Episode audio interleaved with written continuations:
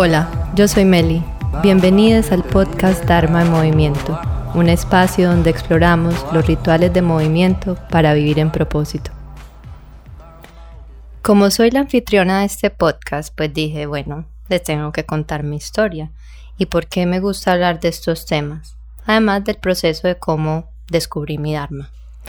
Toda mi vida me han interesado los temas de salud. Vengo de dos médicos, particularmente la biología del estrés y las ciencias comportamentales. Honestamente, la parte de diseño de incentivos fue lo poco que me tocó la fibra mientras estudiaba economía. He pasado por retos que incluyen depresión, ansiedad, ataques de pánico, estrés crónico, emigración, desempleo, divorcio, lesiones físicas. Esto no es por tirármela ni de especial ni de dramática. Todos tenemos nuestros retos, sino que han sido los que a mí me ha tocado vivir. Hacen parte del currículum de nuestras vidas. Para mí el gran catalizador de mi transformación fue irme a vivir a Nueva York y como me dijo una coach a la que fui antes de irme a Medellín, tendrás que aprender todo otra vez, hasta cómo ir al baño. Ese momento yo dije, bueno, un poquito de hipérbole. Literal. Emigrar desintegró gran parte de mi construcción hasta ese momento. Y más lento de lo que yo añoraba, fui encontrando las herramientas para redefinir mi identidad. La anterior ya no me servía. Bueno, el cuento. Aquí es que se pone bueno esto. no mentira, sueno como una chismosa. Me mudé a Nueva York por una historia de amor. Esa se las cuento otro día. Lo conocí al ganarme una beca para un curso de emprendimiento social y para no alargarles el cuento, nos casamos, colorín colorado, este cuento se ha acabado, aquí se acabó el podcast. Pues no, Disney no tenía la razón. Ahí es cuando comenzaba el sabor de esta historia. Llegué al invierno. No era mi primer invierno, pero sí era el primero que tenía más carácter permanente. Al mes de llegar pasó Sandy, tremendo susto y una de las tormentas más fuertes que ha tenido Nueva York en los últimos años. Luego tuve que enfrentar la realidad de no poder trabajar o estudiar mientras esperaba mis papeles. Yo siempre he sido algo hiperactiva, multiintereses, como me gusta decirle ahora. Y llegué a construir todo, a pensar en qué iba a hacer, en, qué iba a trabajar, cómo iba a ser amigues, qué iba a comer. No era la primera vez que me iba, como les digo nuevamente, pero ahora sí implicaba un cambio en mi identidad. Es que eso es como cuando uno saca a un animal de su hábitat necesita un tiempo de adaptación. Después de cuatro meses me alegré mucho porque me enteré que podía hacer un certificado en NYU y yo que toda la vida he sido super nerd y me encanta estudiar, yo dije de una vamos con toda, me metí a un certificado de Project Management. Y aquí empieza un gran misterio. Dejé de dormir por 12 días seguidos y empecé a tener alucinaciones. Estaba en un estado frenético, no podía parar de hacer y no podía concentrarme en nada, dejando un reguerito, una cosa por aquí y por allá. Tuve una crisis muy fuerte y a la final me tuvieron que internar en un hospital psiquiátrico por una semana. Tal vez para algunos eso no suene muy fuerte, para mí sí lo fue. Todo apuntaba que tenía trastorno afectivo bipolar. Sin embargo, otras pistas de la herencia y de la historia de mi vida no encajaban. Algo no daba. Lo de dormir se descubrió rápido.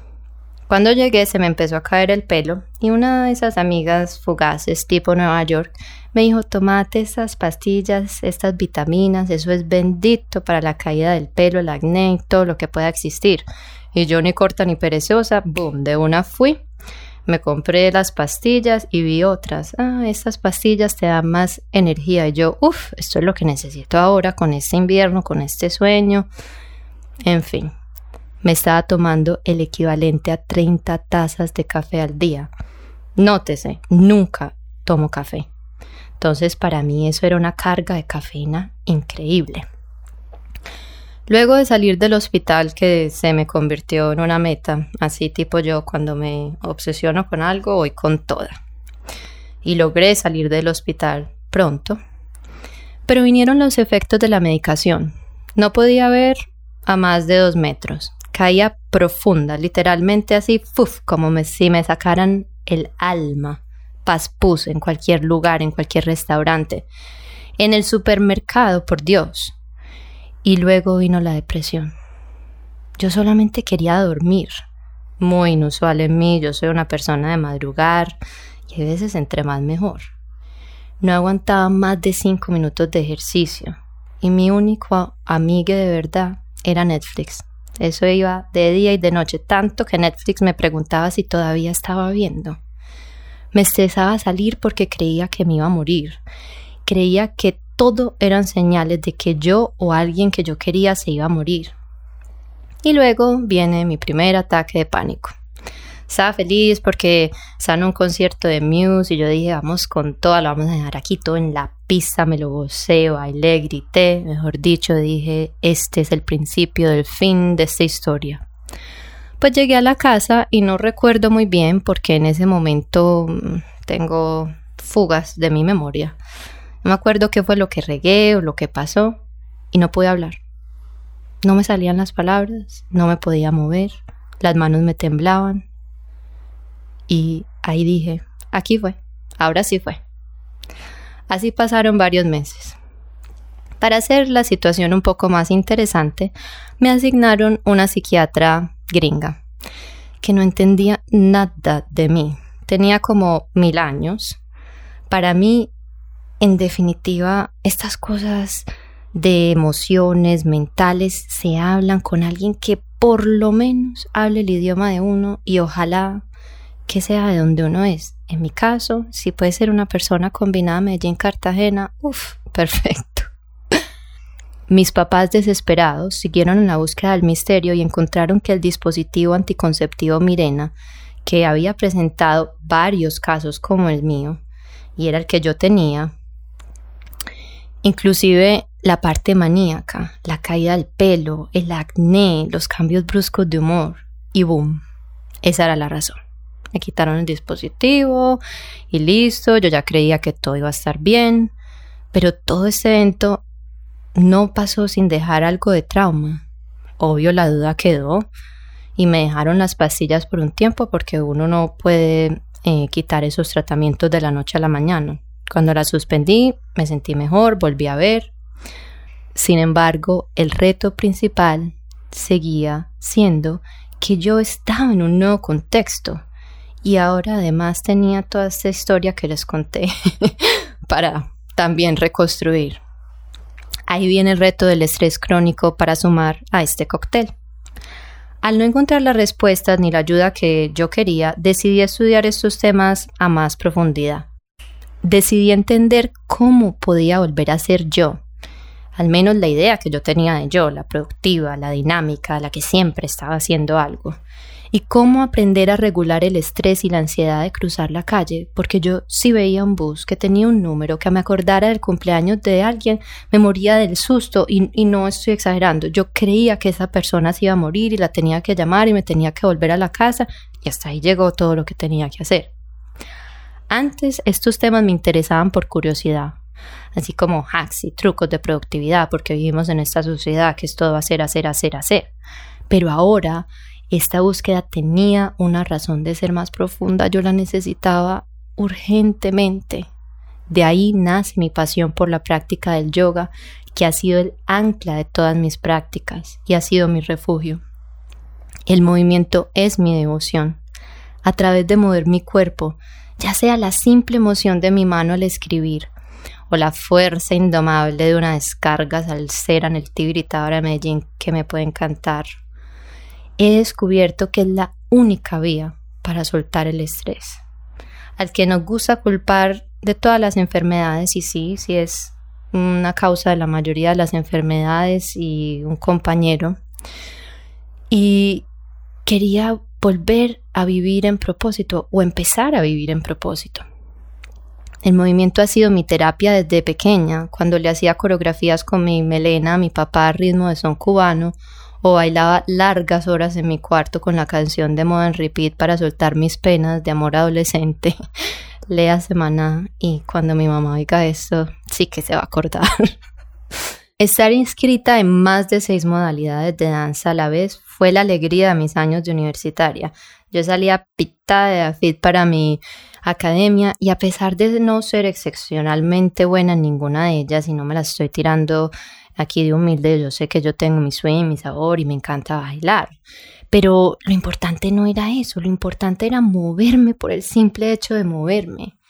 Eso es estar en fluidez. Eso es ser viviente y no ser asiente. No todo lo que hacemos tiene que ser monetizable, ni el trabajo o la actividad financiera lo que domine nuestro horario, ni tampoco que defina nuestra dignidad. Para muchos sí, y estar en lo que hacen y lo que les da su sustento es también que, lo que les hace estar en fluidez, pero no es condición. Luego de muchas caídas y levantadas, empecé a ver el patrón y quise profundizar. El camino a sentirme mejor física y mentalmente siempre empezaba por moverme. Al principio fue bailar y luego empecé a explorar la práctica de yoga más allá de unas clases de gimnasio como lo había hecho antes, porque luego de esta crisis que les conté no era capaz de escuchar música, me aturdía, no la soportaba. Imagínense una persona que ama la salsa como yo no poder escucharla. Además me generaba una nostalgia horrible. La práctica de yoga llega para darle trascendencia a mis movimientos, a mi existir. Y ha sido esta práctica la que me ha ayudado a curar las heridas de un corazón roto después de un divorcio, a reponer la fuerza de mi pierna derecha después de una cirugía de rodilla y la depresión que trajo, a reconstruirme y redefinirme luego de este colapso que les conté eh, después de mudarme a Nueva York y a construir la resiliencia para soportar la distancia de mi familia, sobre todo en los últimos meses de pandemia. Esto no es solamente un asunto anecdótico.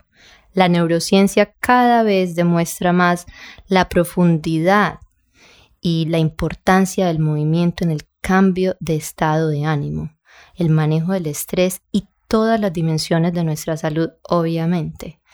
El acceso a la redefinición de patrones comportamentales solo tiene éxito cuando va acompañado de conciencia a las respuestas físicas para reentrenar a nuestro cerebro primitivo en el manejo de las amenazas reales o aparentes que vivimos todos los días. Mi experiencia directa y las lecciones que he aprendido de mis grandes maestres llegan a la misma conclusión. La solución siempre comienza con movimiento, es decir, cambio de un lugar a otro, así de simple. Desde el más simple como respirar, pasando por los más dinámicos a nivel corporal como la danza y llegando a los más profundos a nivel energético y espiritual. Parece una conclusión obvia, pero creo que a todos eh, nos cuesta un poquito más de lo que pensamos y somos conscientes de lo difícil que puede ser encarnar esto que es tan obvio en nuestra sociedad. Durante estos dos últimos años más o menos, todos hemos pasado por momentos retadores. Recuerdo que durante las primeras semanas de confinamiento en Nueva York volví a mi adicción a Netflix. El estrés floreció, el pánico también, pero esta vez no por mucho tiempo. Lo vi y dije, es hora de moverme. Me acuerdo que comencé con una clase de flamenco en un Instagram Live con mi profesora Lina de Medellín. Qué diosa esa mujer. Y luego otra vez volví a profundizar en mi práctica de yoga, meditación y escritura. Al ver su gran fuerza en esta situación, decidí empezar a enseñar en línea.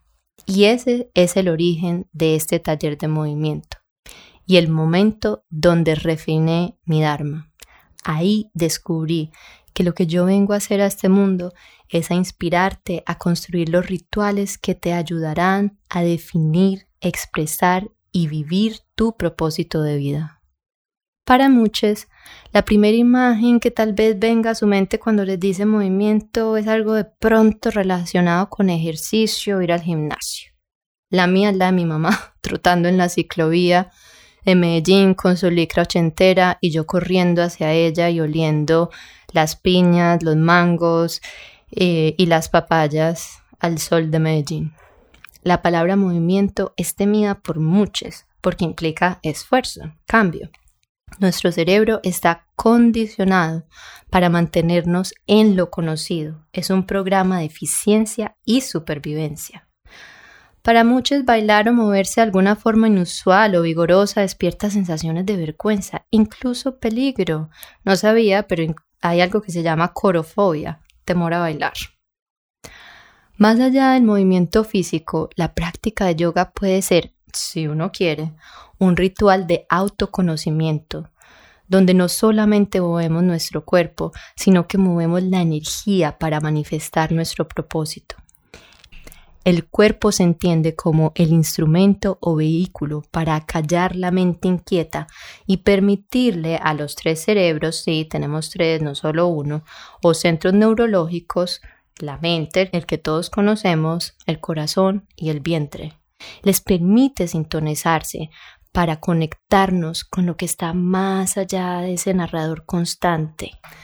Según las técnicas de entrenamiento mental basado en conciencia, el movimiento consciente es la línea directa de comunicación para la reprogramación de las respuestas de estrés dirigidas por nuestro cerebro primitivo ante las amenazas aparentes o reales y la manera para aprender a clasificarlas y responder proporcionalmente.